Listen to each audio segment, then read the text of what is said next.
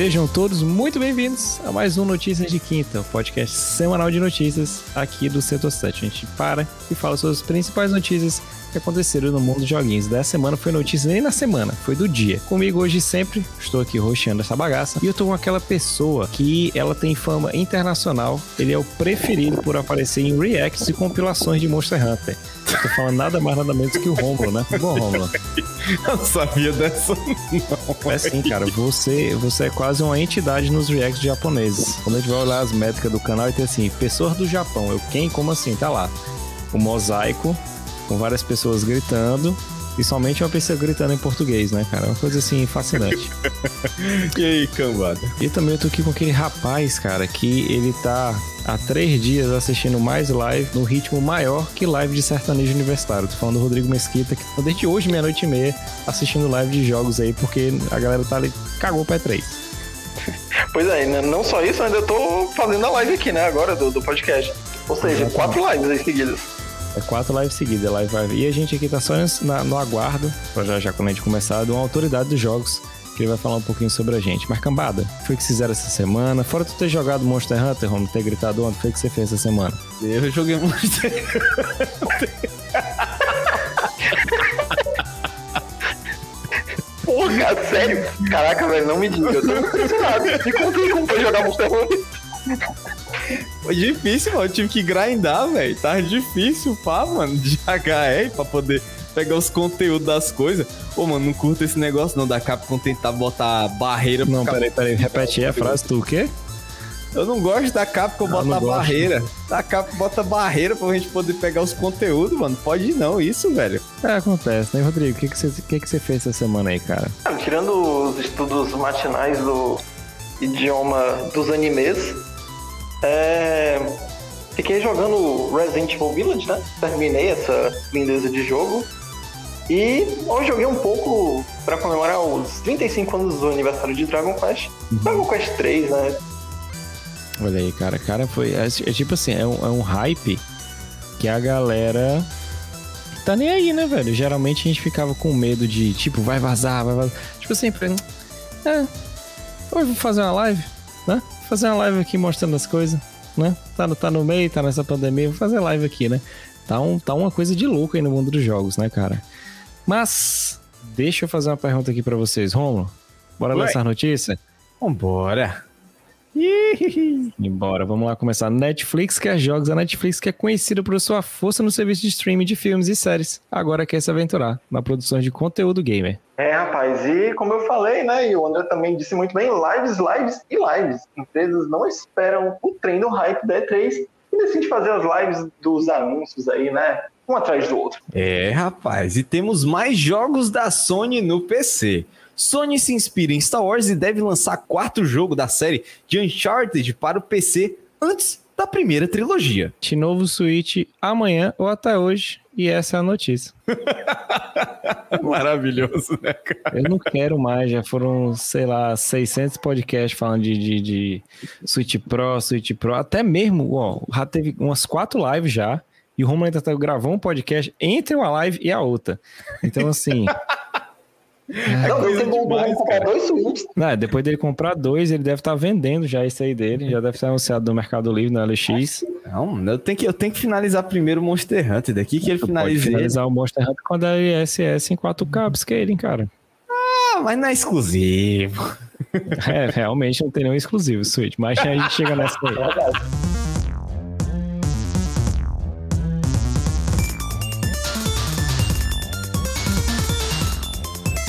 Então, falando de exclusividade, uh, vamos lá começar aqui pelaquela notícia que foi na semana passada. Tem mais ou menos uns três dias que começaram a noticiar aqui no Brasil, mas ela rolou na semana passada pelo site da PC Game, que é o seguinte: a Netflix, né, o serviço de streaming mais um dos mais conhecidos, né, hoje em dia ela tem vários rivais. Uh, ela disse aí que fez contatos e está próxima de querer lançar um serviço de jogos de assinatura. A ideia é lançar algo semelhante ao Apple Arcade, né, que é exclusivo da Apple, que inclusive a gente já falou até no jogo do Sakaguchi, que vai sair lá, e também nos moldes do Google Stadia. Ela já tem meio que um pé nos jogos, se a gente fala isso de séries como The Witcher, estrelada pelo Henry Cavill, tem o Castlevania, que acabou nesse mês, a última temporada. Tem a série do Resident Evil que está chegando. Também a gente teve Dragon's Dogma. Teve diversas produções e também teve algumas produções que eram exclusivas para séries, que era o caso do Stranger Things, que acabaram tendo a colaboração e transformando em jogos. A ideia ainda não se sabe exatamente se é um serviço voltado, como esses dois que eu mencionei, Apple Arcade e o Stadia, ou se ela vai querer migrar para um rumo tipo o Black Mirror Bandersnatch, que você meio que uh, escolhia o caminho do personagem através ali do controle ou clique se você estivesse vendo uh, no computador ou então toques na tela pelo mobile. Na minha época isso se chamava Você Decide. Eu não sei vocês, né? Você ligava lá, gastava o interurbano para saber o final lá da série que tava passando. Então, tem muitos esquisitos aí. Já já vou dar minha opinião sobre isso, mas eu queria ver aqui primeiro do Romulo, né? Romulo, o que, que você acha dessa questão da Netflix? Se ela seguir o mesmo caminho da Apple Arcade e do Google Stadia, é melhor? Ou ela ir numa linhagem mais mesclando filmes, jogos aí, dando uma experiência diferente para o usuário? Cara, é, eu acho bastante interessante ela estar tá querendo né, investir, porque querendo ou não, a guerra de streaming, das plataformas de streaming, tá cada vez mais ferrenha, né? Temos aí a Amazon, a, também a HBO Max, tem várias outras plataformas aí, Disney Plus também, just, justamente chegando com. tentando trazer o seu diferencial, né? Seria bastante interessante se a própria Netflix trouxesse esse diferencial de investimento em jogos, né? Em coisas, é, em, em séries, vamos dizer assim, interativas, como os FMVs, né? Que a gente tinha nas épocas lá das Antas, né? É, seria bastante interessante ela incluir no seu, no seu catálogo para poder tentar se diferenciar dos demais. Porém, tem uma coisa, né? Será que vale a pena incluir no serviço total dela ou seria é, um serviço adicional, por exemplo, Netflix, como se fosse a Microsoft, Netflix Ultimate, né, que vem do Netflix para séries e jogos, né? Então, ela tem várias abordagens aí que ela pode estar trazendo, que seria bastante interessante, principalmente para poder diversificar o catálogo dela, né? Exatamente. Também tem essa, né, Rodrigo? A... Eu vi um comentário, tava vendo o vídeo do PH Santos, né? E ele falou o seguinte: a Netflix ela foi conhecida por inovar naquilo que ela faz. Primeiramente, ela fazendo a questão de aluguéis de DVD, que chegava e entregava na sua porta. Depois, ela transformou esse mesmo modelo de negócio, ela não mudou, tá indo para streaming, porque ela fez isso, adaptando o modelo de negócio para tá aqui o filme na sua mão, tá aqui a série na sua mão, na mesma hora, né? A questão do Bind Watch foi ela que inventou de lançar todos os episódios de uma vez só. Então, ele falou, cara, se ela pensar nesse padrão, talvez seja interessante porque ela já tem todo o modelo de negócio estabelecido. Então, filmes interativos pode ser uma solução. Mas ela indo para um outro ramo, seria mesmo envolvendo jogos, ela poderia estar brigando em uma área que seria nova para ela. E poderia acontecer o que aconteceu até com o próprio Google Stadia. É interessante, eu acho que é o futuro dos jogos, ser streaming. Isso aí a gente vê a cada dia mais. Só que ah, dessa forma seria meio que um tiro no escuro. O que, é que tu acha que é mais interessante? Corra ali direto pro para uma plataforma nova, cria um novo serviço, ou exige uma nova, que vai exigir uma nova assinatura, que vai exigir uma nova logística para ser feita, ou continua nessa e vai no modelo você decide de negócios. O que eu acho maravilhoso do StreamYard é que você não pode clicar na tela de desligar o lado do celular que ele para de funcionar. Muito bem, parabéns, StreamYard. É, você é incrível nisso daí. Uh, espero, espero, que o, o, o, serviço de streaming da, da Netflix seja melhor do que o seu. Mas vamos lá. É, o que, que o, o André quis dizer né, com esse lance de ah, se vai ser bom e não sei o quê, e se ela tá, tá boa assim para competir nesse meio? Uh, se a gente for olhar coisas que já aconteceram, um, de outras empresas tentando entrar nisso, o próprio Stage, como foi mencionado, própria é, Amazon com o Luna né, agora e outros outros estúdios que são outras empresas né, que são muito grandes que estão tentando entrar nisso, eles esquecem que, ok, é, é difícil né, fazer jogos, gente. Você precisa de tempo, você precisa de investimento, você precisa de gente talentosa e tipo a Google acho que ela não, não parou para pensar nisso não quando ela foi fazer. E a Netflix eu não sei se ela tem a, a, ela tem vai ter dinheiro, mas eu não sei se ela tem a capacidade para montar um estúdio para fazer jogos, dependendo do estilo de jogo que as pessoas vão querer ou não, porque ela não não dá para saber que tipo de público ela está querendo atingir com isso. É o público dela que já assiste os seriados e tudo mais e vai querer jogar uma coisa à parte, como foi o caso do Stranger Things, que eu, eu acho maravilhoso que ele tem uma colaboração no jogo do Nanatsu no Taizai, é, é, é, bizarramente incrível isso, a junção dos dois. Uhum. E, e assim, ela tem séries e filmes e outras coisas de grande peso. O maior problema nisso tudo, para mim, é se ela vai estar tá com estúdios aptos para competir nisso e para competir ainda na área de streaming. Porque dinheiro ela vai ter. A, a própria Amazon, ela, sei lá, fez cinco jogos até agora, tipo, anunciou uns cinco, quatro jogos, saiu um, ela deslançou o jogo assim que ele lançou, porque foi uma bomba, os outros ela cancelou e ela tá aí no seu jogo de, de MMO, né, eu esqueci qual é o nome que é do jogo, mas, cara, é um nome muito genérico ao ponto de eu não lembrar, e assim, é o único jogo que a gente sabe que ela ainda tá lá em produção da a própria o próprio Stadia, né, o Google, ele quebrou os estudos dele, gente foi para Sony, gente foi para outro lado e tal. E agora tem que ver como é que vai ser com a Netflix, né? Como é que ela vai fazer isso, como é que ela vai fazer o modelo de negócios dela, sabe? Tipo, é um monte de coisas que se você não começar bem, você já basicamente começa morto, como por seja. Porque a forma como ele quis começar, que era cobrando o valor full price num serviço que, te, sabe? Poxa, eu, eu acho impressionante, né? A ideia de que o Google Stage anunciou tem um tempo, né? Eu acho que um mês. A feature dele que é a feature de você pesquisar os jogos. Olha que incrível. Uma feature do Google que nasceu como algo de pesquisa que eles anunciaram. A gente, agora a gente, vocês podem pesquisar jogos. Saca? O, o quanto ele chegou quebrado o Google Stadia. Então, tem que ver como é que a Netflix vai entrar nisso, que grana ela tem para gastar e porque a gente vê pelas produções que ela está fazendo. Ela investe muito, ela investe em diversas coisas ao mesmo tempo a maioria não tem uma boa qualidade, mas entre um ou outro acaba saindo coisas boas. E ela já tem um certo, um certo pezinho ali com, com parcerias de empresas de jogos, né? que é no caso da Konami. Com, como foi o Castlevania, tem com, com a Capcom, então ela, uma relação com essas empresas de jogos ela já tem. Rapaz, já pensou se o próximo jogo da Konami sair na Netflix? Nossa, cara, ia ser muito impressionante, velho. Nossa, o próximo Metal Gear. É, cap é capaz do jeito que a Konami tá, ela chegar e, e, vender o DVD oh. desse, dessa temporada do Castlevania dizendo, tá aí, um jogo novo, compra.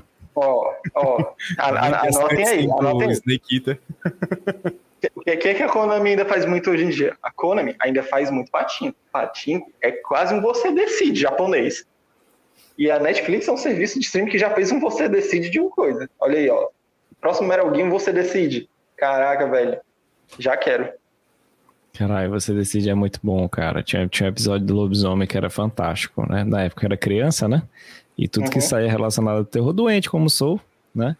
Aí eu lembro que, que tinha um episódio do, do Lobisomem, cara. Estrelado por Humberto Martins. Olha aí que coisa. É Humberto Martins o nome dele? Acho que é. O cara que sempre interpreta ele mesmo, que tem o queixo furado. Aí tinha um final, tinha que decidir se se eles matavam o homem do lobisomem ou se eles casavam. Aí a galera decidiu pelo amor, cara. Foi, acho que foi o prelúdio, foi daí que nasceu o Crepúsculo. Foi daí que nasceu a ideia do Não, é, Crepúsculo. É, isso aí é, é, é, o mesmo plot do, do episódio do Supernatural lá do lobisomem, cara, só que o final é diferente. Caralho, não, só que, não, só que aquele acaba com a música foda. É, aquele, aquele acaba com a música foda. Porra, aquela música Mas... foda. É, é, é um episódios do Supernatural. E, pô, isso é bom. Isso é na época que o Supernatural era bom, era a terceira é, temporada, sensacional. Quem, quem, quem, lembra desse episódio aí foi marcante, é muito bom, muito bom. É muito bom, cara. É uma coisa assim espetacular, espetacular.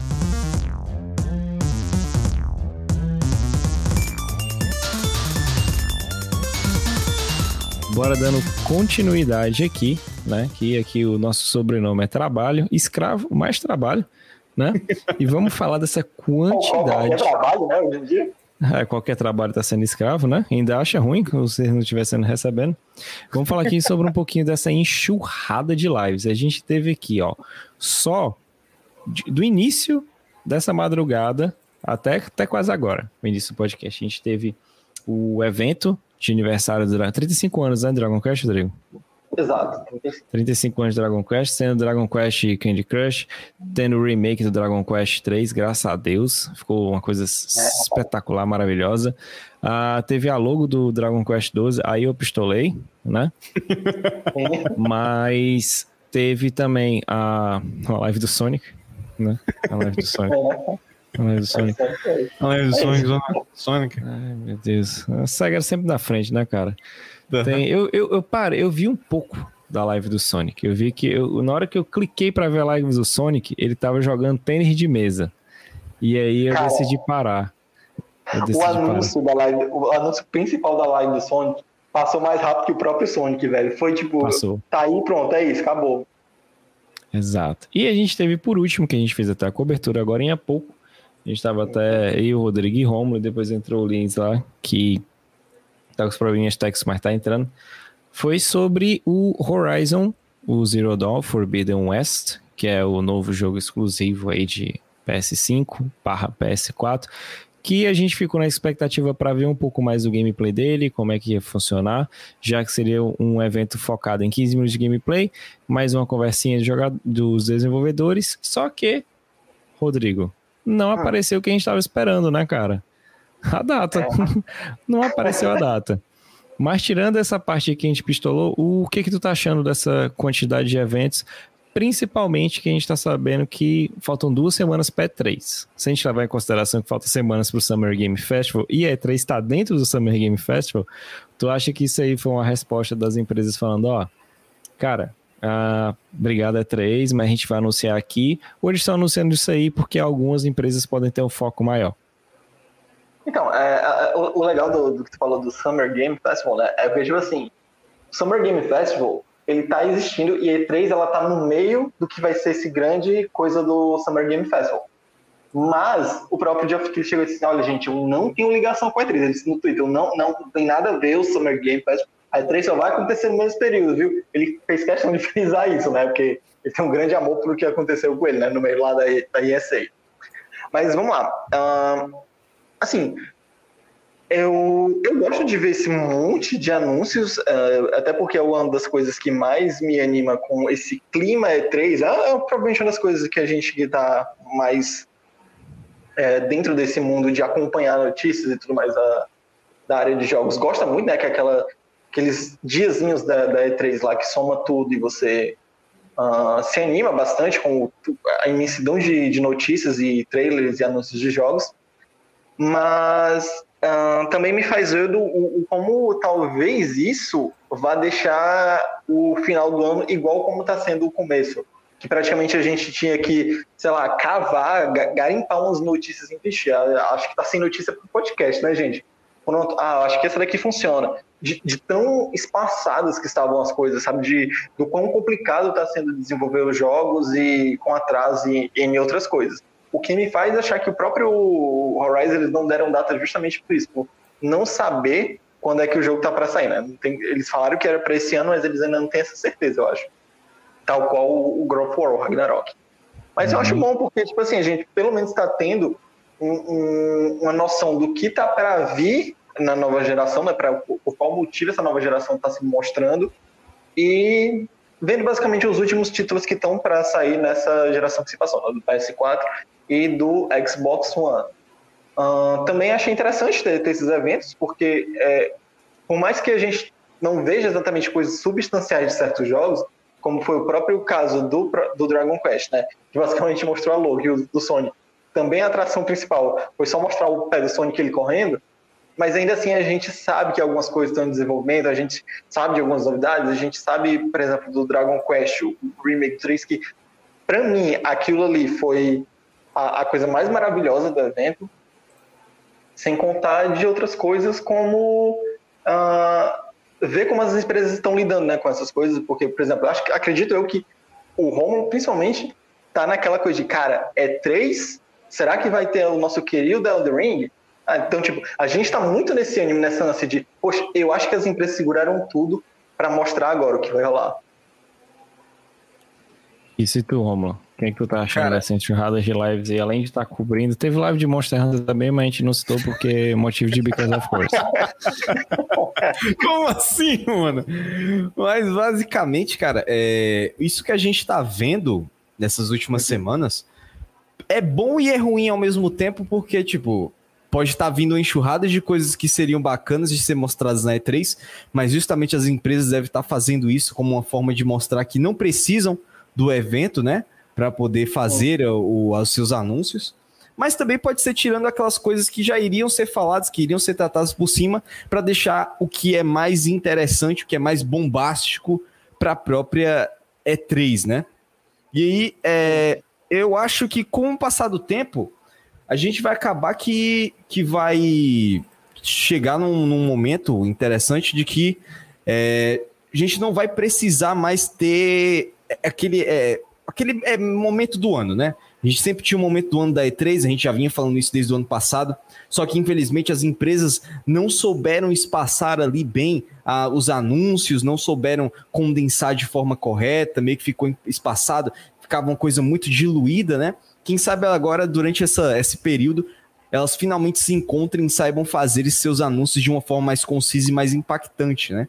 Agora, eu acho é, que é esse evento da E3 vezes que vai ser decisivo, porque a gente teve esse lance, né, de que, poxa, ano passado não teve porque problemas da pandemia. Esse ano foi meio que, sabe, nas pressas, a E3 ela precisava fazer alguma coisa. E aí assim, as empresas já souberam que elas não precisavam da E3. Pronto, lá tá ponto. E aí elas meio que deram uma força para a E3 se virar até o momento chegar, né, do momento certo chegar. E aí agora, tipo, estamos aí, esperando para ver como é que vai ser. E eu acho que essa E3 em si ela vai ser muito derradeira pro que vai ser da ISA daqui para frente, sabe? De como as empresas vão lidar com, com, as- com a forma como elas estão tentando transmitir as coisas para o público da- com relação aos jogos.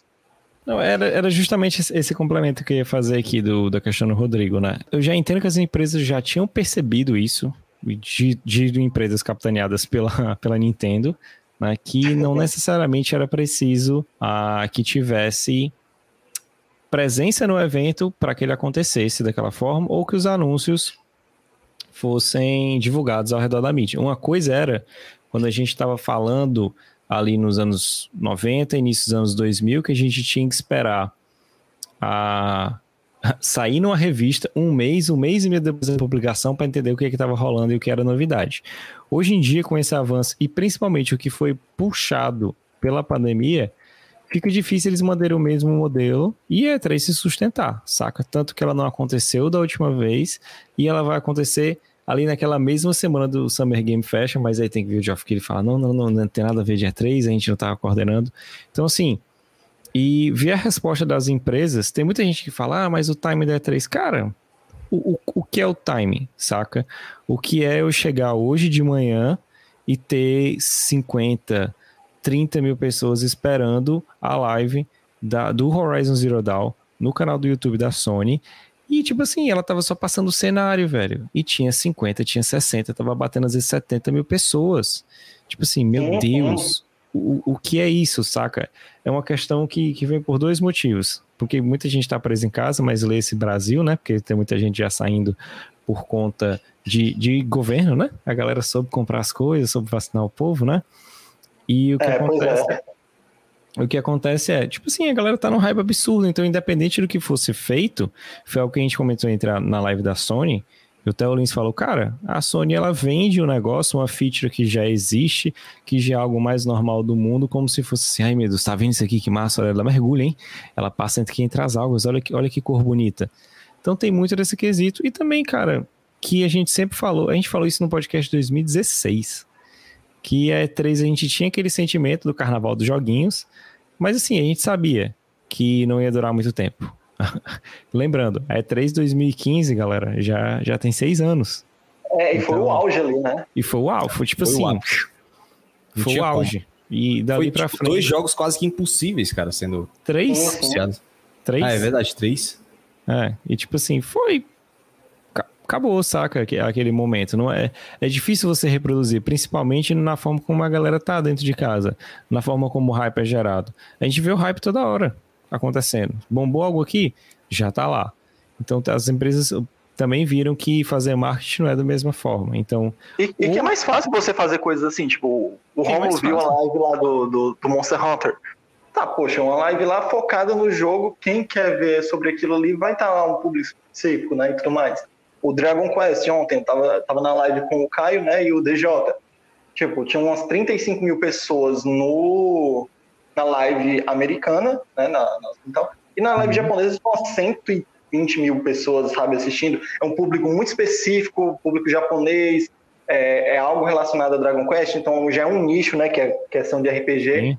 Então, assim, é uma live focada para as pessoas que querem aquilo ali. Dragon Quest tem um sucesso muito grande, o Horizon é um exclusivo muito grande da, da Sony pra, na geração anterior, então, tipo assim, eles preferem muito mais pegar o público deles fazendo isso. Ah, gente, vamos fazer uma live aqui específica para tal jogo, que é bem melhor, sabe? Eu, eu prefiro muito mais isso porque a gente pega um dia separado para comentar sobre tal jogo do que um monte se degladiando lá e a gente às vezes não sabe nem sobre o que comentar. Ela não vai. É, é, é impossível, é impossível conseguir uh, aquele público gigantesco em cada um desses anúncios, porque não é um público que vai ser para tudo, saca? Cada um tem o seu público e cada um vai ter a, a sua especificidade, saca? É, rapaz, fora esses cinco reais maravilhosos aí que o Diego mandou pro senhor oh, Jabirosa. Essas pessoas lindas, essas pessoas lindas é. no chat. Um beijo para vocês. Maravilhoso superchat dizendo que está com saudade, viu, Rodrigo? Por favor, recompense eu, rapaz. Nossa, Fora vou, isso. Vou, vou, um abraço quentinho para todos vocês. Com toda a muda. Quentinho, mas assim, bem quente, né? Porque do jeito que tá hoje aqui, não, não precisa nem abraçar para estar tá quente. É, é só chegar perto e já vem a convecção de calor ali. O, o meu calor humano você consegue sentir de longe, de como que a gente tá aqui. É sim. Cara, é, mas é justamente isso. É, a gente está tendo hoje uma coisa diferente. Existem os grandes anúncios, né? Que normalmente eles meio uhum. que as empresas mostram, é, levam para tipo, Nintendo, para Sony, porque são as plataformas que irão, né, vir e vão apresentar esse jogo para o grande público. E os eventos mais específicos, né? Você chegar aqui, ah, botar aqui é, um evento só de Dragon Quest. É melhor eu colocar, né, justamente para poder Pra poder, olha mais dois reais aí, menino, tá dois, difícil. Dois dólares, meu chapa. Dois dólares? Uh, tá, porra, 20 mil reais. Pessoal já é vamos comprar. Não, já, já providenciou o PlayStation 5 aí, porque. Eu não, já tô mano. comprando Horizon agora. É, tem um, não, tem um é, Celta, velho. Não, o pai tá de Celta, gente, agora. Mas é, é, justamente isso, cara. É tipo utilizar empresas e grandes eventos para poder fazer um anúncio geral, mas eles perceberam que quando é para se comunicar com o próprio público, é mais fácil você mandar no seu próprio canal, você chamar o seu público para um evento especial para eles, mesmo que seja curtinho, mas que é muito mais efetivo para poder você se comunicar com, com, com, com o cliente, né, com o usuário. Né? Então, é muito, muito mais efetivo. Né? Então, daqui para frente a gente vai ter muito isso. Vão existir eventos das empresas de console, das fabricantes, por exemplo, Sony, Nintendo, Microsoft, e depois a gente vai ver mais segmentado quando for mais detalhes ou coisas bem mais específicas, né, de cada jogo as coisas mudam, saca? Se a gente mencionou na primeira notícia que streaming é o futuro dos jogos, então o futuro dos jogos ele permeia não só pelo produto final, mas tudo que é leva a gente chegar até o, o, produto, ou seja, é ações de marketing, é como a gente trabalha do público, como lidar com esse público e juntar é, pequenos nichos e o público dele espalhado por todo o mundo, saca? Quando o Rodrigo menciona a questão do Darugo Cash, é importante beleza, uma coisa para nós três aqui, que a gente curte pra caramba de RPG, a gente cresceu fazendo isso. O Rodrigo curtiu tanto que hoje ele estuda e se especializa em japonês justamente por causa desses jogos e a gente sabe a importância. Quando a gente fala assim de RPG, muita gente agora para cá, principalmente caso da terceira geração, vê tipo um The Witcher, outros jogos com elementos de RPG que aí agora é tudo Dark Souls também, né? Saca, tem level outro, mas a gente mencionava, tipo assim, a RPG no Japão, Final Fantasy, Dragon Quest, às vezes eu boto pau, pau ali. Uh, e a série Tales of, também, que chegou ali nos anos 90, o outro. A gente teve um. Persona já existia, Shin Megami Tensei já existia. Um abraço ali para pro, os nossos amigos do Jack Bros. Yes. E, e a, hoje a galera do Ocidente já tá vendo com mais calma, já tá vendo, poxa, esse jogo aí tem potencial, saca?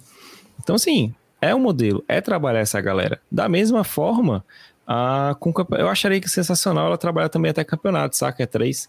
Trabalhar com mais campeonatos mobiles, fazer umas coisas bem mais interessantes que, que movimentasse o público, não só o que curte, que faz e cobre, faz jornalismo, não é só a gente, mas os mas também trazer um público mais novo, dar uma renovada, saca? Eu acho que a E3 perdeu muito nisso. Ela vai renovando muito pouco, então por isso a gente tem mais lives, é fácil. Pega o celularzinho aqui, boto e acabou-se. Pois é, mas assim, querendo ou não, ainda teremos, né, três durante um ano, vai ser próximo mês. Se salvo uhum. engano, é dia 15.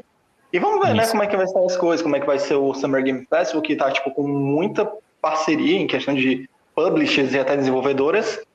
Então, é, é esperar mesmo. É, assim, eu não, eu não tô achando que vai ter grandes coisas, até porque tá muito complicada a questão do desenvolvimento de jogos em essa pandemia, tá muita coisa sendo atrasada, então, uh, é questão mais de esperar, como, como falaram ali, é, é The Ring confirmado. Cara, assim, a, a Bandai Namco, ela confirmou que vai estar na, na E3. Ela tá, né, ela tá no berço da publisher do, do Elden Ring, lá da, da From Software. Então, podemos ter alguma coisa? Podemos. O Jason Schreier também falou no Twitter dele que iam ter novidades em breve. Sim, então, né, bora lá esperar para ver como é que vai ser. Marroto Celta aí pra vocês. Rapaz, agora a, gente, agora a gente rebaixa o Celta. Agora a gente rebaixa o Celta, viu? Não, não, já, já, já eu vou estar tá dando o, o, o, canal aqui pra Thay, deixar ela ficar. Ah, tá, porque... pensei que tu ia estar tá dando outra coisa, beleza. Não, mas, dou. Não, não também, né? Não, não, é, não é problema, não é problema. Porque pelo preço era pra você já tá dando duas vezes, viu, Xi? É, não, aqui é, a gente vai, né? Tamo aí.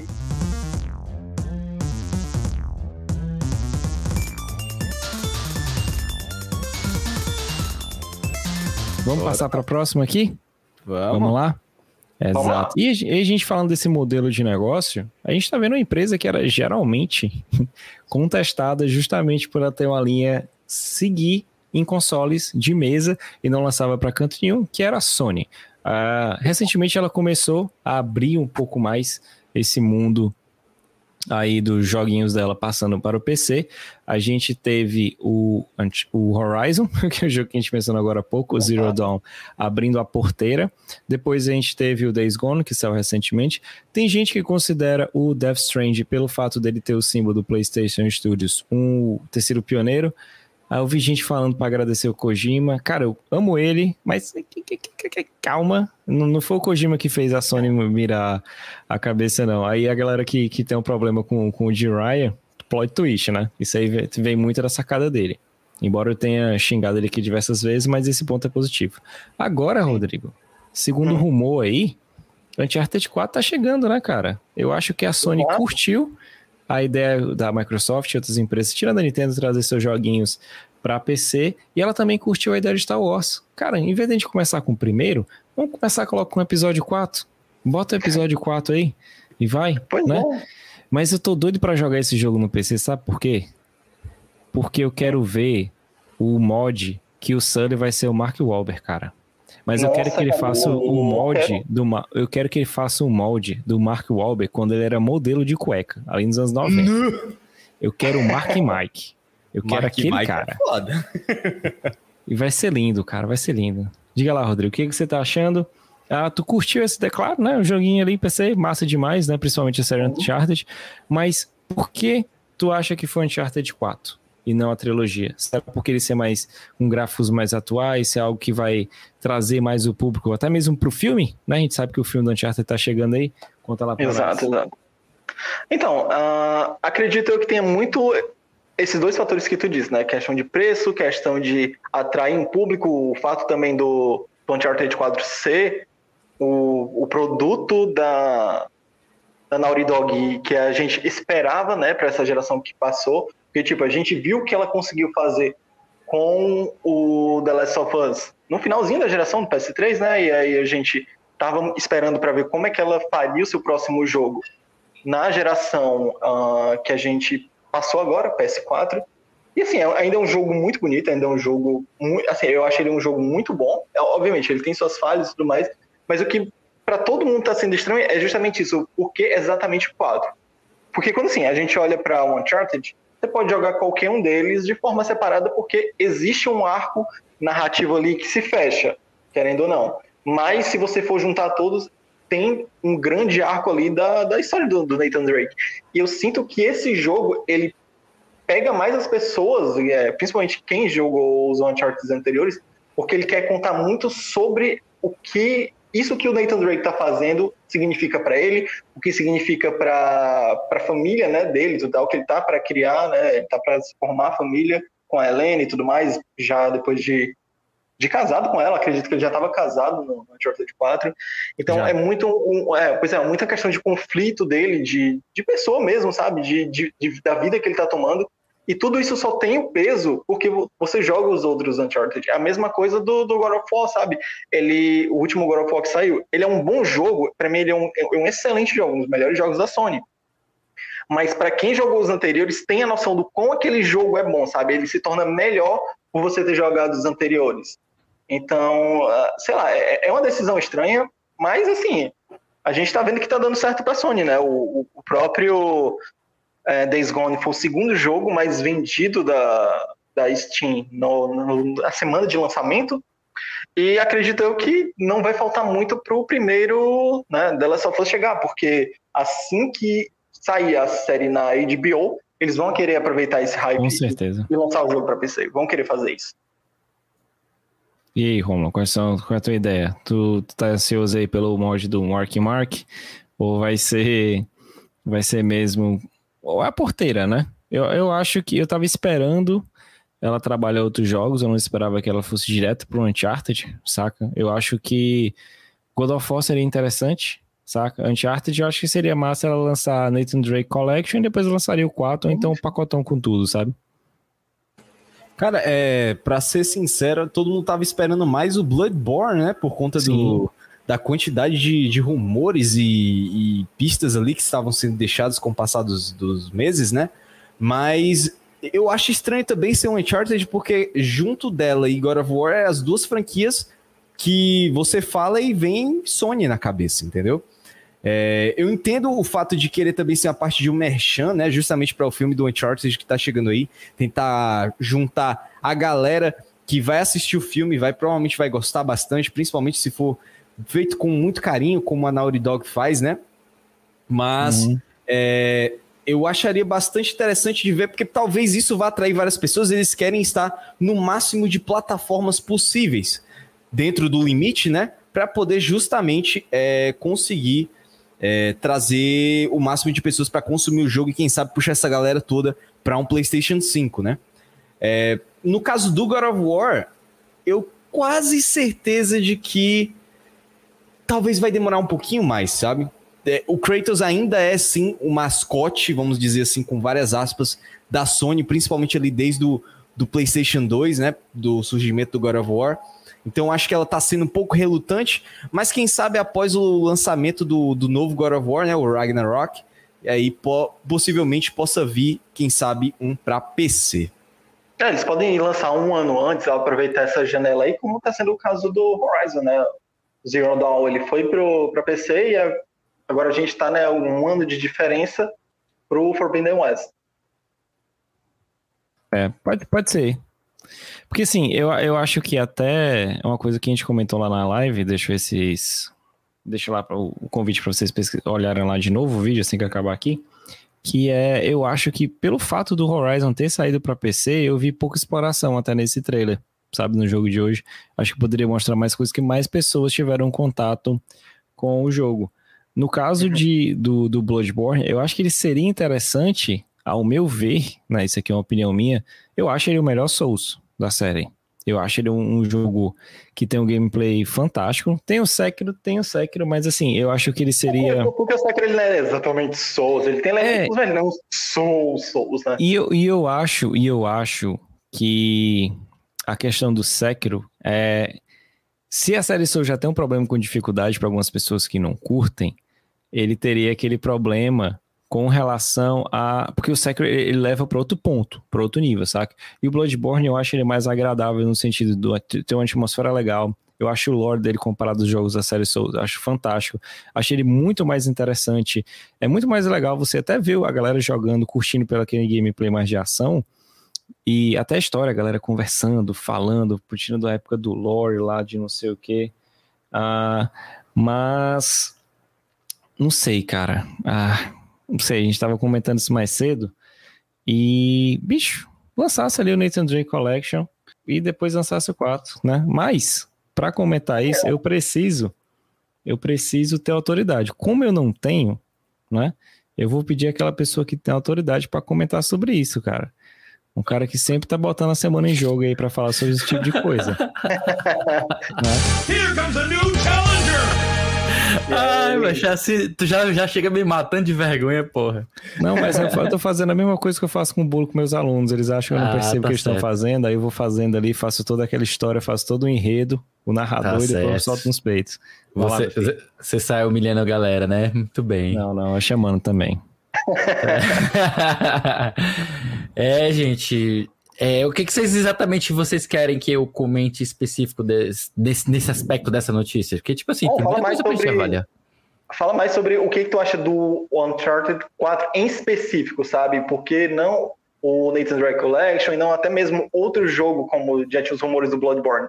Sim, é, é, eu tava até com, conversando mais cedo com o pessoal no Twitter, e acho que nem me apresentei, né? Desculpa aí, pessoal, eu sou o Felipe, Felipe Lins, lá do A Semana em Jogo. Estou aqui fazendo participação aqui especial convidado do André, do Romulo e do Rô. Certo, eu sou, eu sou autoridade de absolutamente nada. De ah, deixa bem claro é um dos maiores otakus. advotacos, advotacos. advotacos de Fortaleza. Otagamer, né? Otagamer. É, propriedade aqui. Tá certo. É, a, primeira coisa que, a primeira vista, uma das coisas que a gente pensa sobre essa notícia que meio esquisito, né? Os caras escolherem especificamente o quarto jogo. É.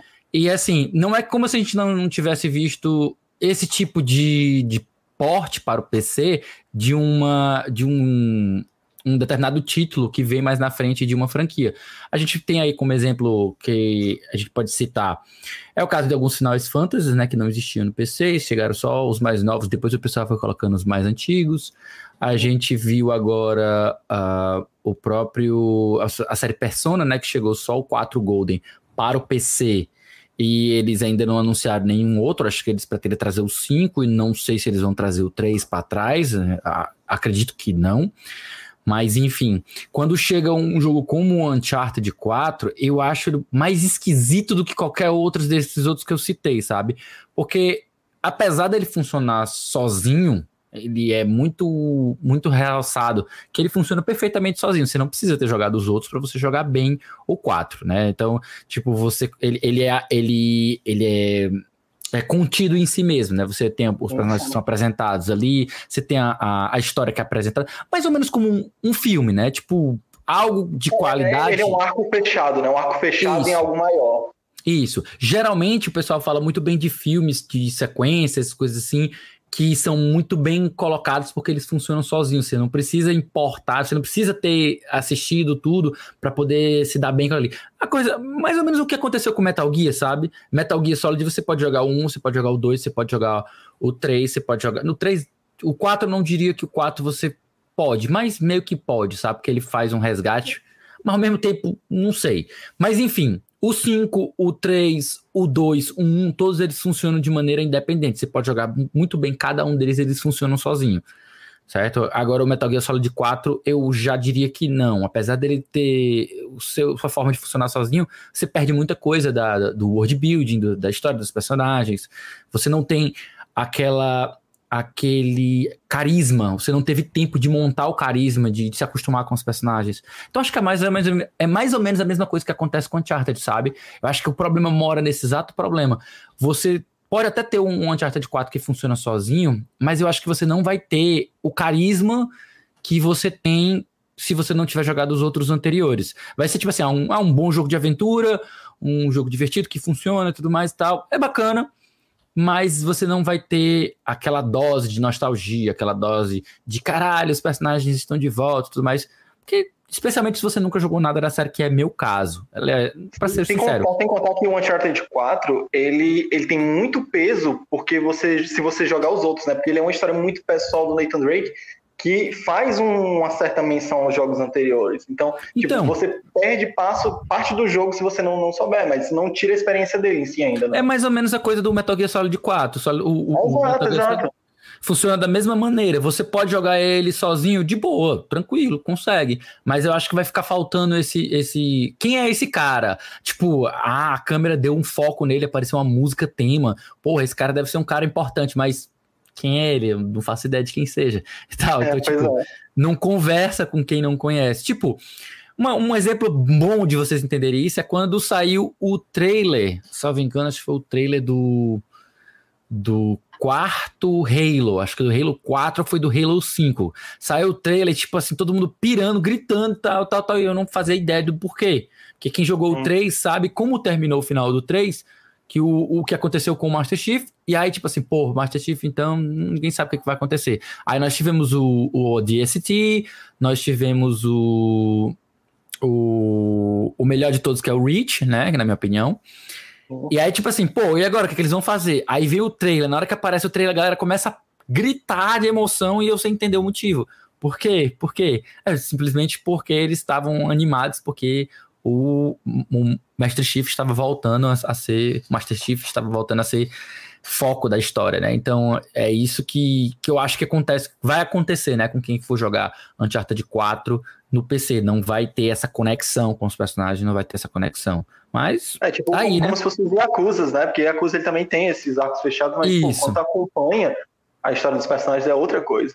É outra coisa. Exatamente. Boa, Eu acho até perfeito você ter citado a série Yakuza, porque muita gente diz assim: ah, começa pelo zero. E olha, é, se você começar pelo zero, você vai já ter alguma experiência que é diferente de quem começou pelo primeiro.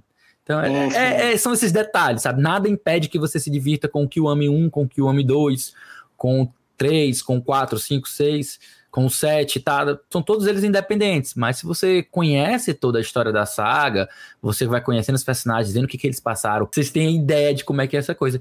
E assim, eu acho ruim essa, essa decisão dela. Eu acho que o pessoal queria é, Bloodborne, algo nesse sentido assim.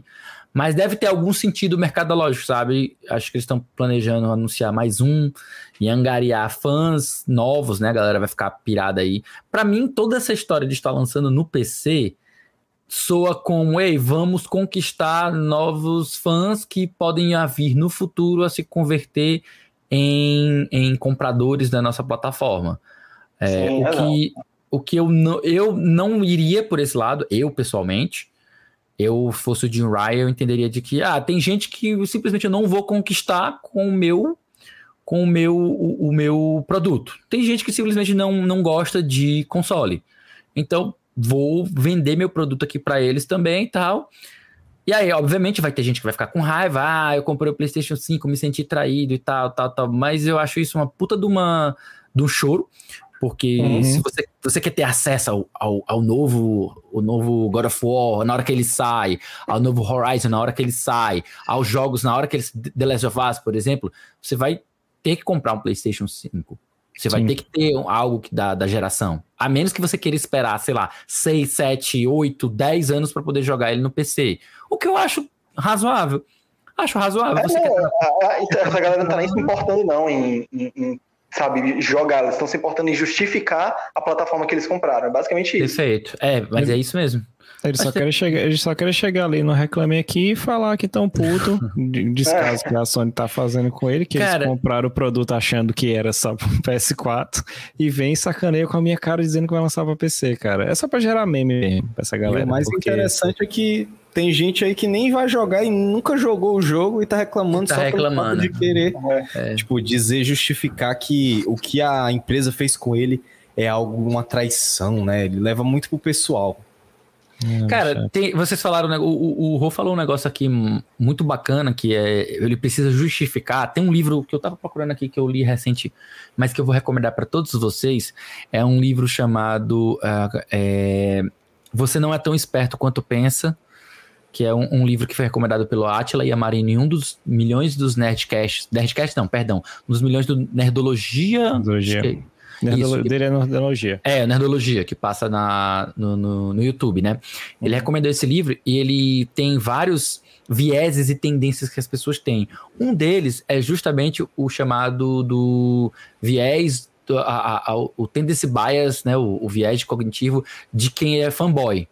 Né? Então, ele explica perfeitamente como a psicologia já entende o que acontece quando uma pessoa ela vira um fanboy de uma empresa, por que, que ela defende com unhas e dentes, por que, que ela precisa estar tá se degladiando com outras pessoas, porque ela tem uma necessidade psicológica de preencher um, uma espécie de justificativa. Ela precisa estar sempre É. justificando por que, que ela optou por aquele produto. Eu- Você vai ver isso, galera que compra Apple versus a galera que compra é, Windows, PC, né? Você vai ver quem compra iOS versus quem compra o Android. A pessoa que, compra, que mudou agora pro, pro iOS, ela vai inventar todas as desculpas do mundo para ela ter abandonado o Android.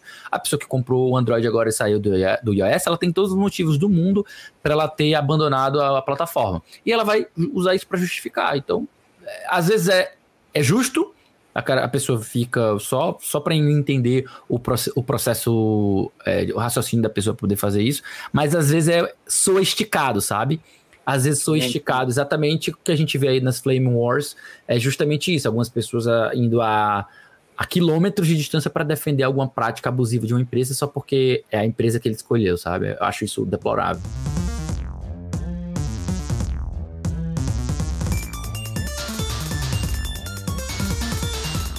Falando em empresas deploráveis, André? Falando em empresas deploráveis que, que cobra, que lança jogo antigo a preço de jogo que ainda vai sair daqui a 30 anos, né? É, Já pensando na inflação e isso tudo, Rômulo, vem cá. Hum. Tu que a cada cinco minutos tá gravando vídeo, sendo convidado para os podcasts para falar de, de Nintendo Switch, que gravou um podcast entre uma live e outra, e essa daqui, para falar sobre esse novo rumor aí do Nintendo Switch que sai amanhã, me explica um pouco mais, cara. Vai sair hoje, vai sair amanhã, vai sair com 8K, vai custar 92 mil reais, não vai ter jogos exclusivos, como os comentários lá que rolaram na live que tu participou, porque não sei se vocês sabem, o Switch não tem jogos exclusivos, tá? Não tem nenhum jogo exclusivo, principalmente esses jogos que saíram, como Donkey Kong, Bayonetta, Breath of the Wild, eles não são exclusivos, tá? Sim, disseram isso. disseram isso. Vai lá, Cara, Rômulo, fala pra é- gente. Tá na expectativa? Vai vender teu Switch ou não? Não, agora já fiz uma dívida com o Switch já, então vou ter Não agora, ó. Atente a isso, não agora. que. Pô, mas eu vou querer jogar o que que vai sair. Vai que sai jogo exclusivo pra ele, já que sai um Monster Hunter exclusivo pra ele. Algum Quem tem Ele- exclusivo ele é vai- que sai. Já saiu, né? Não, só que não é, né? É, exato. Isso Como me, cheira falar, a quem, isso me cheira quem ainda tá devendo aos Yakuza que pegou dinheiro emprestado pra poder pagar esse Switch. Aí tá preso aí na dívida ainda. Não, com certeza, preso na dívida sempre. Mas é, uma coisa interessante foi que já vinha já alguns meses, né, esses, murmu, esses burburinhos, diz, ah, ó, o novo controle que foi aqui feito pela... O, o- não é nem o controle em si, era o blueprint do controle, tá aqui, olha que controle diferente. Ah, foi colocado... é, chegou aqui e tal, ó, isso aqui, um novo chip da, da, da... Então foram vários rumores que foram se acumulando com os tempos, que tinham um certo espaçamento entre eles ali, coisa de 15, um mês, quem sabe, mas do nada, nos, durante as...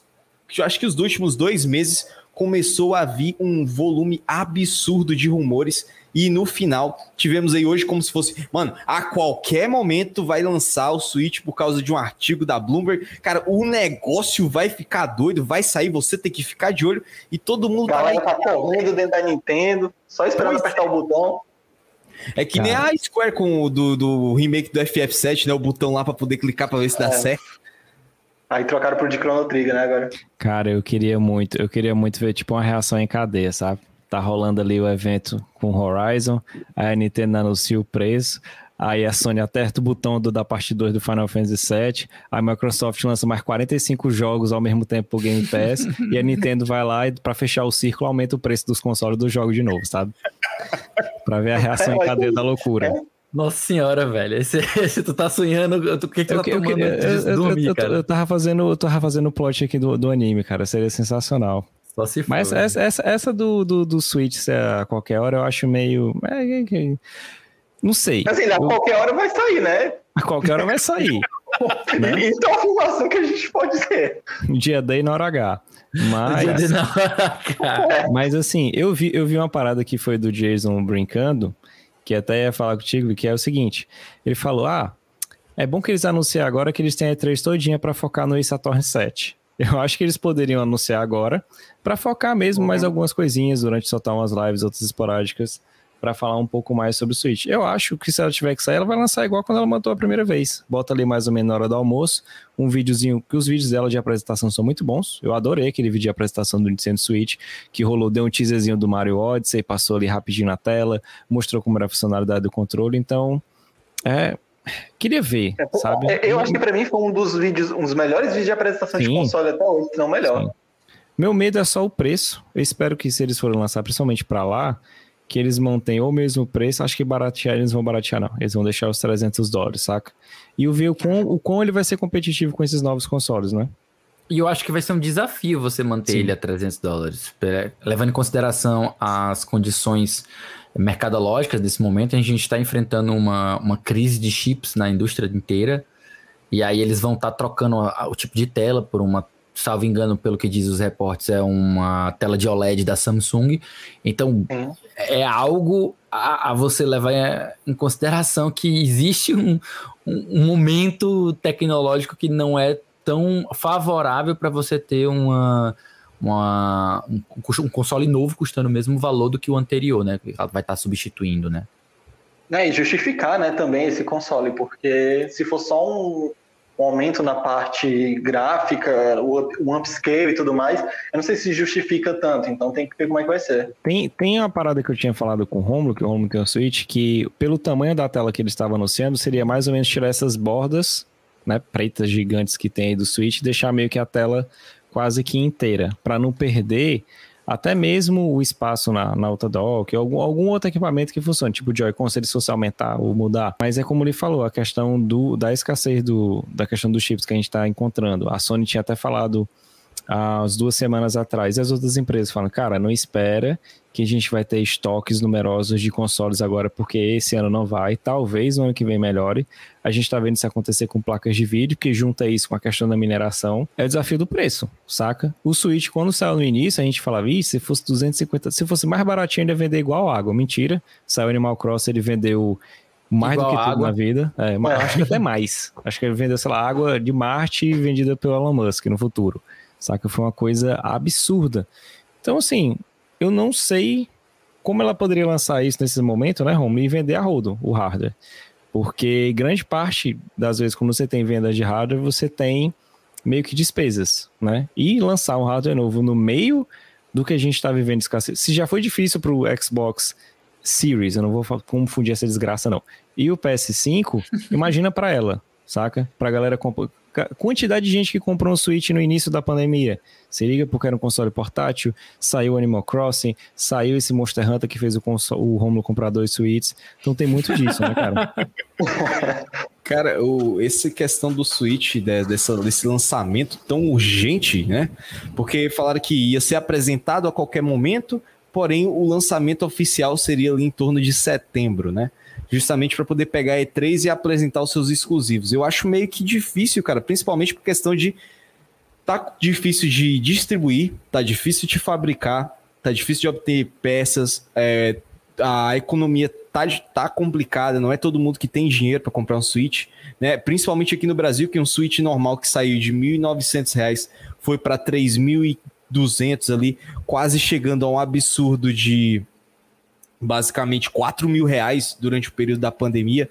Então seria muito complicado de você vender um console desse. Mas se ela acha que, oh. se ela tá tão segura assim, de um lançamento no meio de uma pandemia, numa crise de chips e tudo mais, se ela conseguir vender o que ela pretende, pelo menos o inicial, se ela tiver expectativas baixas, né? Cara, sem mentira. É, vai ser a empresa que nunca vai falir, velho. Porque é, a quantidade de suítes que, principalmente depois do lançamento do próprio Animal Crossing, que foi absurdo, tem mais Animal Crossing do que próprio Switch, né? Você chega aí depois veio o Monster Hunter, com, também com uma caralhada de vendas, foi o jogo da Capcom de plataforma exclusiva mais vendido. Então, é, você tem uma máquina muito grande, você tem uma fanbase muito grande que você está querendo não vamos dizer forçar, né? Mas querendo ou não, uma hora ou outra vai ter que haver essa transição entre a pessoa que tem um Switch para um Switch, porque provavelmente ela vai anunciar outros jogos exclusivos para o hardware que aguenta.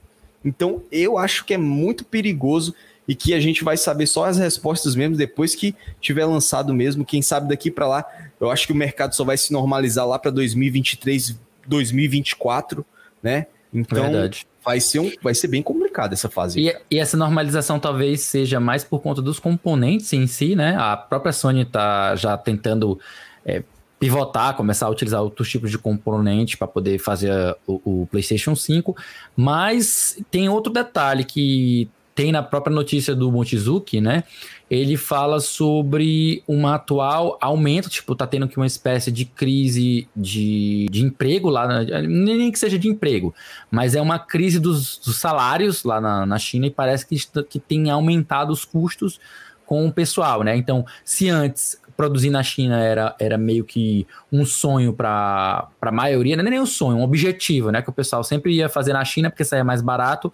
Ultimamente parece que tem aumentado cada vez mais o valor pago aos trabalhadores, o que é bom para os trabalhadores, né? Mas isso para as empresas não é tão bom porque tem aumentado os custos.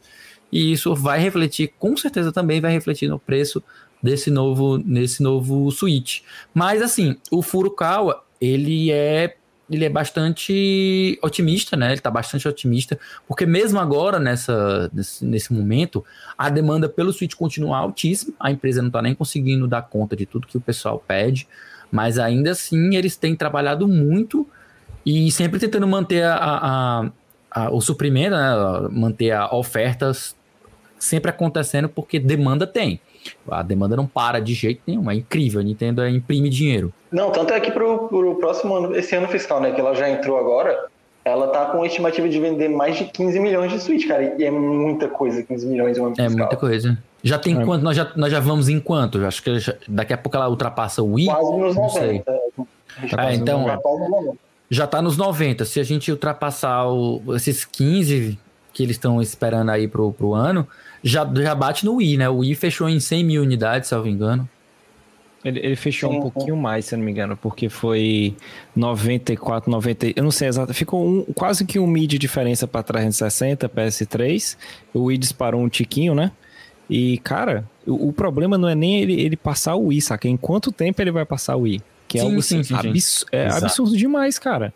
Principalmente, você vê de uma curva que foi o Wii U, né? Eu posso dizer que eu sou uma das 12 pessoas que comprou o Wii U. eu né? também. Eu tô aqui, então, então temos aqui, ó, quase toda a maioria. Vou encontrar mais 10 agora. É, falta só encontrar mais 10. E assim, a gente comprou, acho que tu comprou quando, Eu comprei o meio 2015. Tu comprou o teu quando? Foi mais nessa época também?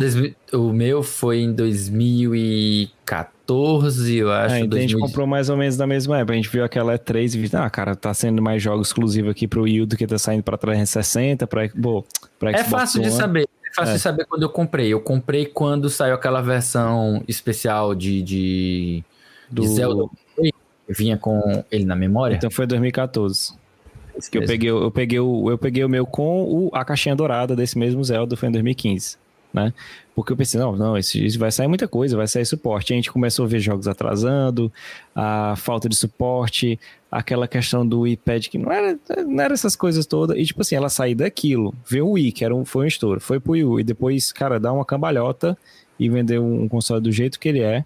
Tipo assim, ela literalmente era, era aquela que a gente falava, né? Tipo, ela abraçou um mercado que ela tinha muito bom de, de, de mobile, mobile não, de consoles portáteis, e fez aquele híbrido, que é a proposta perfeita para mim. Perfeita. Agora é engraçado, é engraçado que tu falou agora, porque na verdade, se a gente vai analisar a história da Nintendo como um todo, não é que ela saiu de um. Ela tava numa baixa, tipo assim. Se você for é. ver, a história da Nintendo é cheia de altas e Sim. tem duas, três baixas. A gente vai ter o Visual Boy, né? Que Sim. teve Virtual Boy, né? Que teve aquela queda, porque não, não, não fez sucesso. A gente vai ter uh, o GameCube, né? O GameCube que ele não conseguiu vencer o PS2 e em popularidade também foi uma quedazinha de, de vendas. E a gente teve o Wii U. Fora isso, todos os outros consoles da Nintendo sempre foram um sucesso total de vendas se você pegar aí, tanto os portáteis quanto os consoles sempre foram nessa vibe. É muita coisa, velho. É muita coisa e tá garantido hoje. O cu do Rodrigo vai ser da Tainá. Da Taia. da Taia Meira, é verdade. É. é dele, é de, é, é arrematado. Ô, Romulo, eu acho errado acontecer a liberação do Rodrigo antes da sua. Não, mas o Rodrigo foi pago. O meu ia ser gratuito e doloroso, né? Num Sim, casamento exige ah, mas, tipo de sacrifício. Né? mas, cara, é, é, uma coisa interessante que a gente tá percebendo é que a Nintendo, o pessoal, com toda razão, né? A Nintendo, ela tendo essas práticas absurdas, né? Do, de, de, de contra o consumidor, com jogos com tempo limitado, com bloqueios de hardware que vieram durante vários anos e anos, né? Mas é incrível como ela tem essa habilidade de conseguir manter a, a base de usuários e de, de clientes alta, velho.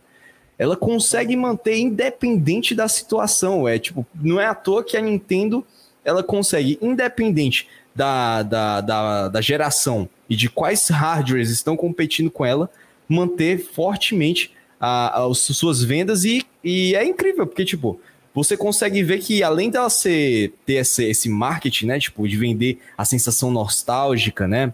A sensação de, ah, você aqui, você tá revivendo que você viu na sua infância, porque acompanhou você durante vários e vários anos. Mas ela consegue minerar, vamos botar o termo minerar, né? O máximo possível do hardware dela para poder falar, cara, quem diria que o Switch ia rodar um Mario Odyssey, velho? Quem diria que o Switch iria rodar o Breath of the Wild, apesar de que tem os seus frame rate absurdo de queda. Mas o que ela faz, o que ela consegue ter de, de, de excelência no quesito de otimização, deveria passar para outras empresas que, pelo amor de Deus, né, velho? Cara, eu tô muito curioso. Não, pode falar, Lins, pode falar. É, eu ia dizer que era justamente é, essa, esse espanto aí, a gente viu justamente porque o, o Switch, ele tem a potência igual e, na verdade, superior ao Wii U, e ele é menor, mais compacto e com tela própria e tudo mais. Uhum. Ele, é, ele é realmente sempre, desde o começo, ele já era algo espantoso, né? Porque você, você rodar o Breath of the Wild no Wii U, ele roda pior do que ele roda no Switch. Deixando sim, bem sim. claro isso. Então, quando você roda o, o Breath of the Wild no, Wii, no Switch, você diz, nossa, como é que pode um aparelho menor, portátil, rodar com mais qualidade do que o console anterior da Nintendo? É, parece bruxaria mesmo. Pois é, é. E, assim, eu tô muito curioso para ver como é que vai ser a Nintendo daqui para frente, porque esse Pro, ele, ele vai dizer muita coisa. Se vai ser algo que a Nintendo vai manter a, a linha dela que ela tá seguindo no Switch, de não, sabe, de não criar um New 3DS onde teve um Xenoblade do qual uhum. só rodava no, no New, né? Se ela vai fazer isso, ou seja, por exemplo, pegar um o Dragon Quest, que a gente viu ontem, o Dragon Quest 12, que nem tem plataformas anunciadas, né? Se vai ser um exclusivo pro, pro novo é, Nintendo, né? Switch, um Switch Pro, como todo mundo está dizendo, e o que vai ser o próximo console da, da Nintendo, porque a gente sabe que ela gosta muito de inovar e brincar nas formas que ela faz o console dela, né? Principalmente é, depois que a gente viu isso no, no Wii, né? Ela teve essa diferença com o Wii ela teve agora essa diferença com o Switch, e, e ver se ela vai manter esse híbrido, porque assim, dá muito certo essa ideia do portátil no, no, Switch. Eu acho que a ideia do portátil no Switch é o que ajudou muito ele, não só a vender o console, porque ele tem ótimos exclusivos, exclusivos e tudo mais, né? O, tem ótimos jogos por causa da Nintendo em si, mas também porque é uma plataforma que ela é muito acessível no Japão. Então, isso daí, Sim. tipo, se você for comparar vendas de, de consoles no Japão, cara, se somar os dois, o Xbox e PlayStation, se somar, sei lá, se botar o PlayStation 4, ele for um pouco mais de 10 milhões de unidades, cara, é, durante toda a vida útil dele, não, não, deu nem perto do que é o Switch em conta aqui metade da sua vida útil, sabe? Então é, é, muito impressionante. Eu quero ver muito se ela vai manter essa coisa de ah, a gente ainda vai continuar com um console que vai funcionar como esse híbrido. Isso, isso aí que tu falou do. Puxa aquele gancho que a gente tava falando na parte das lives, né? Quando, quando eu tava fazendo a live lá no canal do Atacrite com o Caio DJ, o link a, da galera vendo nos Estados Unidos era um X e o outro lado do Japão era 100X. Ou seja, é o que a gente estava falando direto. É questão de entender seu público, cara. Entender e fazer. Como eu tinha feito aquela notícia no Shorts, quando eu estava gravando notícias diárias, que a Sony que foi que ela fez com o PS4 lá no Japão. Acabou com os estoques tudinho, deixou a versão mais básica e vendendo porque ela sabia que não daria para competir. Então, para ela era mais interessante vender o novo console lá do que ficar vendendo velho e tomando tapa ainda e voltando das vendas de, de Nintendo Switch. A rodo que estava acontecendo. O Diego hum. Silva mandou uma mensagem aí para vocês. Boa. Opa, vamos lá, velho. Saca só, ó. O Nintendo 64 só não foi maior que o PlayStation porque não conseguiu sobressair porque era mais porque o PlayStation era mais fácil de se piratear, né? E é justamente essa proteção de hardware que custa caro às vezes, né? Eu acho isso um argumento muito bom para você se você estiver considerando somente o Brasil, sabe? Sim. Eu acho se você se você esquece que antes de fazer sucesso no Brasil, o PlayStation já tinha sido um sucesso no restante do Uhum. mundo, eu acho que esse argumento ele não, ele não tem tanta tanta força, sabe? A popularização Se do... olhar o, o, o sucesso do PlayStation aqui no Brasil, Lins, foi justamente no fim do PlayStation já. Sim, sim. Com certeza. Até porque ele chegou aqui, e eu, eu lembro que o PlayStation 2 é melhor ainda pra gente colocar nessa perspectiva, Sim, porque quando ele chegou aqui, os jogos eram caríssimos, chega a ser mais caros do que agora. Agora um jogo Uhum. tá custando o quê? 300 reais, mas quanto é que a gente- que é o salário mínimo? É mil reais, certo? Uhum. Naquela época, eu lembro muito bem que um jogo do PlayStation 2 era 200 reais. E 200 reais na época de 2000, em que o dólar era mais próximo do real, era completamente inimaginável você ter um, um jogo custando aquilo ali. Pagar 200 reais naquela época era como se fosse um jogo que custasse, sei lá, 600 reais hoje, sabe? Só pra você ter uma ideia de comparativos. Então, tipo assim, já foi mais caro o videogame no Brasil, já foi, mas é, é, tem, tem uma certa razão de que no Brasil a gente teve a popularidade maior do PlayStation justamente por conta da, da, da pirataria. Mas o Jubão, ele deu a melhor, a melhor argumento que, na, na minha opinião, é o que mais vale para quando a gente está tratando de sucesso de consoles, né? Que é a biblioteca. É, O, o, Sim. gran- o maior problema do, Play, do, do Wii U foi justamente a biblioteca dele, né? O, o, o André falou sobre atraso de jogos, mas antes de existir atraso de jogos, faltou uma coisa: anúncio Não. de jogos. anúncio de jogos. Foram poucos jogos anunciados e, tipo, alguns que ainda foram anunciados ainda foram é, atrasados, ainda atrasados. A própria Nintendo não estava com um ritmo muito bom e ela só veio melhorar agora no Switch porque ela tirou todos os times de, de desenvolvimento que existiam focados no 3DS e juntou com os do Wii U e fez todo mundo para trabalhar na plataforma só, que é muito mais inteligente, pelo amor de Deus, né? É muito mais interessante você ter todas as equipes trabalhando para uma só plataforma do que ficar uma parte trabalhando para um console e outra para outro. Não faz sentido isso. A Nintendo se canibalizava com o 3DS em cima do Wii U, né? E o que ela eliminou quando ela veio com o Switch. Aí, Pois foda é, também e- lançava os portes, né, Rodrigo? Tinha muito jogo do, do Wii U que ia. Eu comprei alguns jogos do, do Wii U, até que o, o Hyrule Warriors, aí saia pra 3DS. O Smash saía pra 3DS. o Smash sai primeiro pro 3DS do que pro Wii U, é. cara. Eu demorei pra achar. E o do, do Wii U saiu com aquele problema que brincava teu console. E era terrível isso, pô. Então, ah, e quando falo da biblioteca, também, tipo, tem um valor também. Tem muita gente que tinha o Nintendo 64 na época, porque é um exercício que é sempre interessante da gente fazer. É a gente não pensar nas coisas somente com a memória afetiva e como a gente estava se portando naquela época. Porque quando tudo passa, a gente tende a esquecer as coisas ruins que estavam acontecendo E naquele lembrar momento. só das e- boas, é. que é o correto, né? Uma forma do HD mental da gente deixar assim, ó, vamos deixar só memóriazinhas legais, né? O- Não, e se a gente olhar é, mercadologicamente, sabe, só isso daí, beleza. Mas se a gente olhar em termos de desenvolvimento, cara, você pagava mais porque você tinha que pagar pela propriedade do cartucho para Nintendo. Sim, Você não tinha como fazer jogos tão grandes porque tinha um limite no cartucho. E a Isso gente tinha que ver que era uma época que o CG e o 3D estavam em alta. E como a mídia de CD era muito mais barata, tinha muito mais capacidade de você criar filmes de CG e tudo mais, era muito mais fácil de você vender esse console, sabe? Então, são vários fatores de época e, e, e outras coisas que só aconteceram naquele momento que fizeram com que isso chegasse a acontecer, com que o, o 64 ele tivesse essa leve queda, né? Não, não foi tipo um- uma desgraça, mas o PlayStation teve é, esse estouro por diversos fatores de época mesmo, sabe? Não foi só questão de pirataria, não. Aqui no Brasil a gente vê muito isso, né? Porque o Lins falou, o salário e tudo mais na época do, do PlayStation 2 e acessibilidade. Hoje em dia, até mesmo videogame não é acessível para todo mundo, mas é muito mais acessível do que era antes. Não. E hoje em dia a gente consegue comprar, né? Porque A gente, teve, a gente teve os períodos, né? A gente teve os Sim. períodos. Ele era, era muito inacessível, aí ficou bem mais acessível ali. Teve uma época Uhum. do PlayStation 3 que estava bem mais acessível, É. mas ainda assim, a gente tá falando de uma realidade de classe média, classe média, sei lá, que ganha, sei lá, 3 mil, 4 mil reais por mês, que, tipo, menos do que isso ainda é inacessível, sabe? Ainda é uma coisa que é um luxo muito grande. Mas hoje piorou, a situação piorou do que a gente tinha há 10 anos, né? Então, a gente teve a, a melhora, né, dos anos 2000 até os anos 2010, a gente teve uma melhora considerável, também reflexo da economia do país, e depois a gente teve uma piora agora, que é o que a gente está acontecendo exatamente nesse momento. É, e assim, acessibilidade, se a gente for falar, e eu acho que todos nós concordamos, é o próprio Game Pass. Hoje em dia, se você for querer ver acessibilidade para você pagar pouco, para ter ainda, se mantendo nos consoles atuais, é o próprio Game Pass.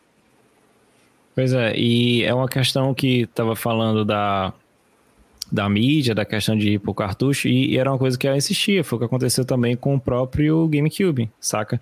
A, a mídia que foi utilizada no GameCube, justamente para não ter problema do DVD.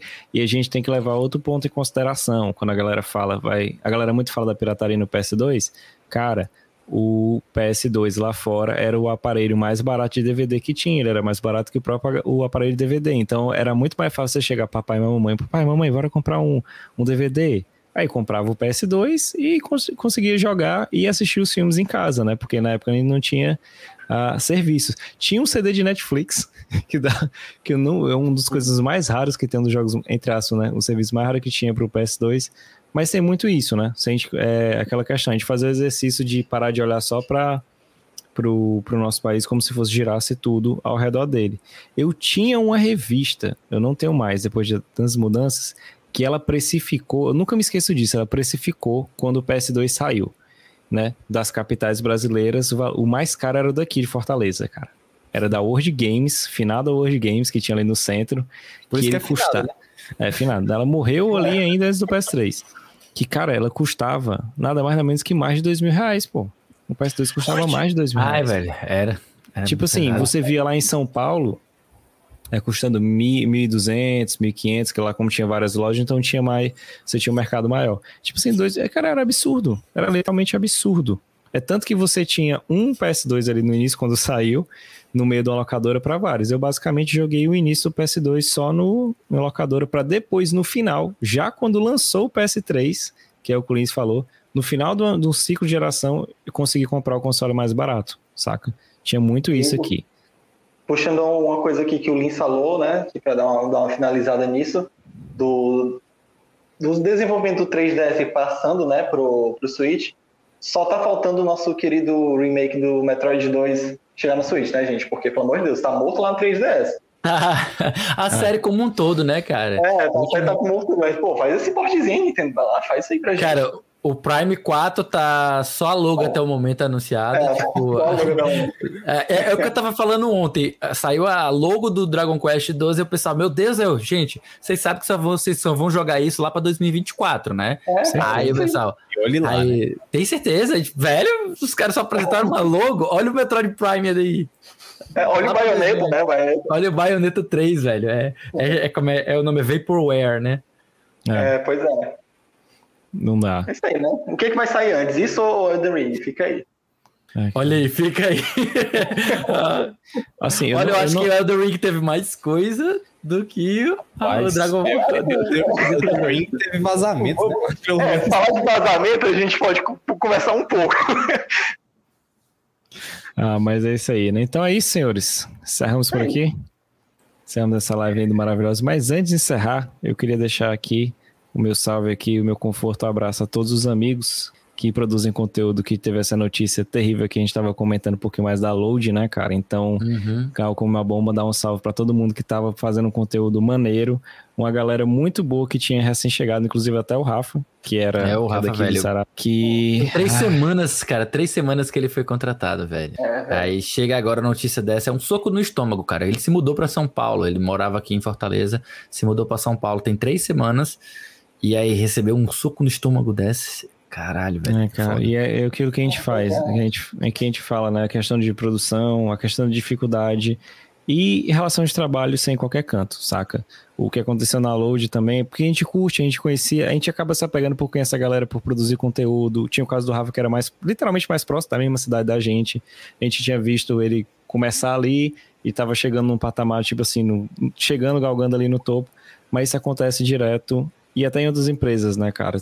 Dependendo do, do que acontece na pandemia, rolou muito, mas foda. Espero que toda essa galera consiga. Vocês falaram sobre, vocês falaram sobre a notícia que o Alessio tá perguntando que não tava sabendo dela. Vocês falaram mais cedo na live? Não, eu deixei para dar um, falar um, um, pouco no final para respeitar porque tava rolando muito no Twitter, tava esperando. Ah, Saiu tá. até agora um editorial que o Kitsune ele retweetou, saiu um editorial da, deles falando sobre essa questão. Eu vou até ler com mais calma. Só queria deixar um salve para essa galera que produziu um conteúdo muito foda, bem legal.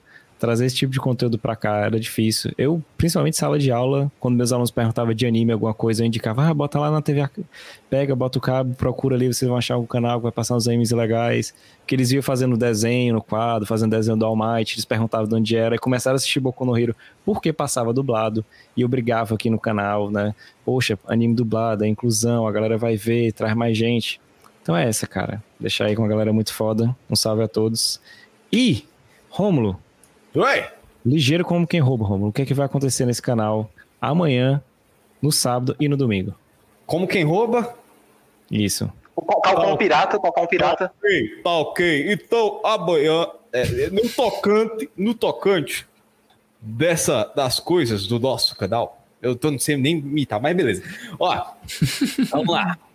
É, amanhã vai ser o dia da loucura, então vamos ter tudo que é relacionado a animes e leituras de, capítulo e tudo mais é amanhã. Então, One Piece, Boku no Hero, Jujutsu, do Kaiju, é no, os que saem na sexta a gente tenta cobrir todos, então a loucura vai ser garantida. Então vai ter, vai, sábado vão ser os reacts e vão ter os vídeos de animes e a gente vai ver aí como é que vai ficar. Domingo também a gente vai ter as lives, né? Então, ontem, ontem foi quarto, não foi? Ontem foi quarto, hoje é quinta. Notícia é, de quinta. De quinta? Notícia de quinta. Eu acho. Assim, não, assim, não também essa, chegar, já tivesse feito na sexta. Mas. É.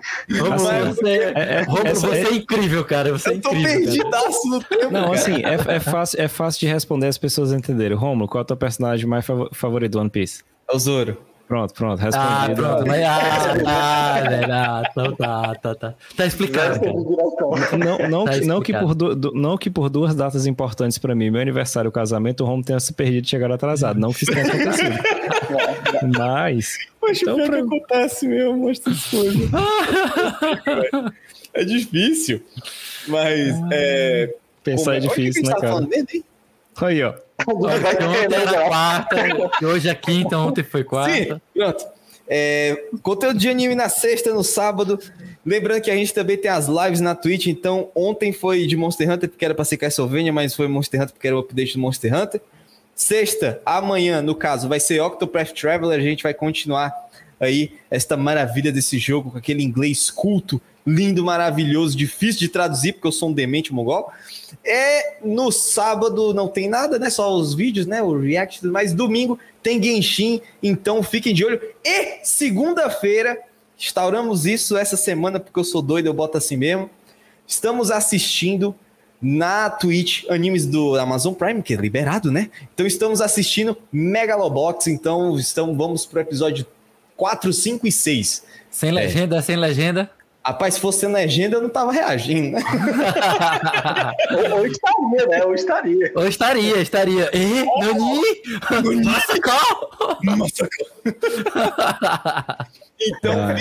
caso vocês não saibam, a nossa Twitch é twitch.tv barra o setor 7. Chega junto lá que vai ser da horinha. Então tem a programação lá já na Twitch, caso você queira saber o que, que é, quais são os dias, os horários, tá tudo direitinho. E é isso, gente. A loucura é continua, a gente fica doido e aleluia ao Senhor Jabiroca, né? e Lins, é. Lins, faça o seu jabá, fale aí sobre você, onde as pessoas podem encontrar você, você ser um dos amigos da internet, um dos web, web amigos, como web diz amigos. o Celso Portioli, meus amigos virtuais. é, gente, eu tô, eu tô no Twitter, o, arroba o Felipe Lee, aqui, aqui embaixo, ó, aqui, ó, bem aqui, ó, tô apontando direitinho. Aqui, ó, o Felipe Lee, você me encontra no Twitter pra gente tá sempre conversando sobre esses assuntos aqui. Eu interajo bastante com o André, com o Rômulo, com o Rô e com o próprio o Setor 7. Eu também faço semanalmente um boletim de notícias muito parecido aqui com o dos meninos, só que um pouco mais enxuto. A gente tenta manter dentro de uma hora que a gente faz para o povo online. Então chama-se A Semana em Jogo. tá nos melhores aplicativos aí de, de podcast, né? Sou eu, Davi do Bacon, o Bernardo Tabu e o Caio Nogueira. Nós fazemos esse programinha bonitinho semanalmente. E aqui acolá eu tô participando de projetos como aqui com vocês, participando aqui, o pessoal do Memória Random e por aí nas internets da vida. Exato. Exato, é isso daí, né? Então, senhores, mais uma vez agradecer a todos que estão aqui, que passaram por aqui, né? Fica aqui a mensagem, louvem a, a Jabiroca. Pera, a Nubia perguntou se nós temos um canal do Discord. Não, nós temos um canal do Telegram, né? É, do Telegram, é, é t.me barra ASJ Amigos. E aí a gente sempre interage com o pessoal também, gosta de receber material. Os meninos, os quatro aqui estão, os três, né? Eu tô contando comigo já, nós quatro aqui estamos lá, tanto o André, o Rômulo, o Rô estão lá. A gente está sempre trazendo notícias também, comentando na hora. Algumas a gente pesca para levar lá para a semana em jogo. Algumas o André comenta que ele vai trazer aqui também para o Notícias de Quinta e tudo mais. Então a gente está sempre fazendo esse intercâmbio cultural aqui. Otaku, otaku Gamer, né? Otaku é. Gamer. os, os diferenciados. Não somos diferenciados. É, tá somos raros, raros especiais, raros especiais.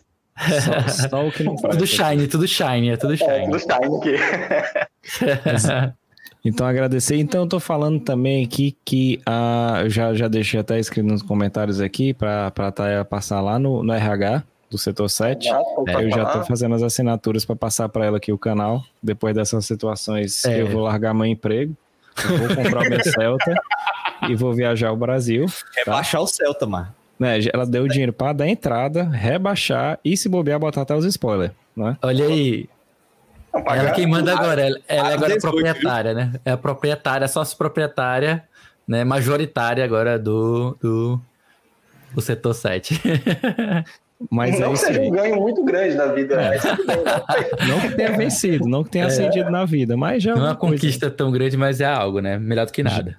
Já é melhor do que nada. Então é isso aí, ó. Então vamos ficando por aqui. Sábado, essa mesma versão que tá saindo aqui, eu vou editar amanhã, então vai sair lá no sábado. Dependendo das metas, quando eu boto ali no Twitter, quando vocês seguem tantos seguidores aqui no canal, às vezes eu dou um early access e solto um pouquinho mais cedo antes da meia-noite. Mas no mais, meia-noite de amanhã, né? Chegando no sábado, esse mesmo podcast já vai estar mais enxuto, mais curtinho, focado, e você pode ouvir também nos seus agregadores. Sou o André, vou ficando por aqui e Falouras, galera.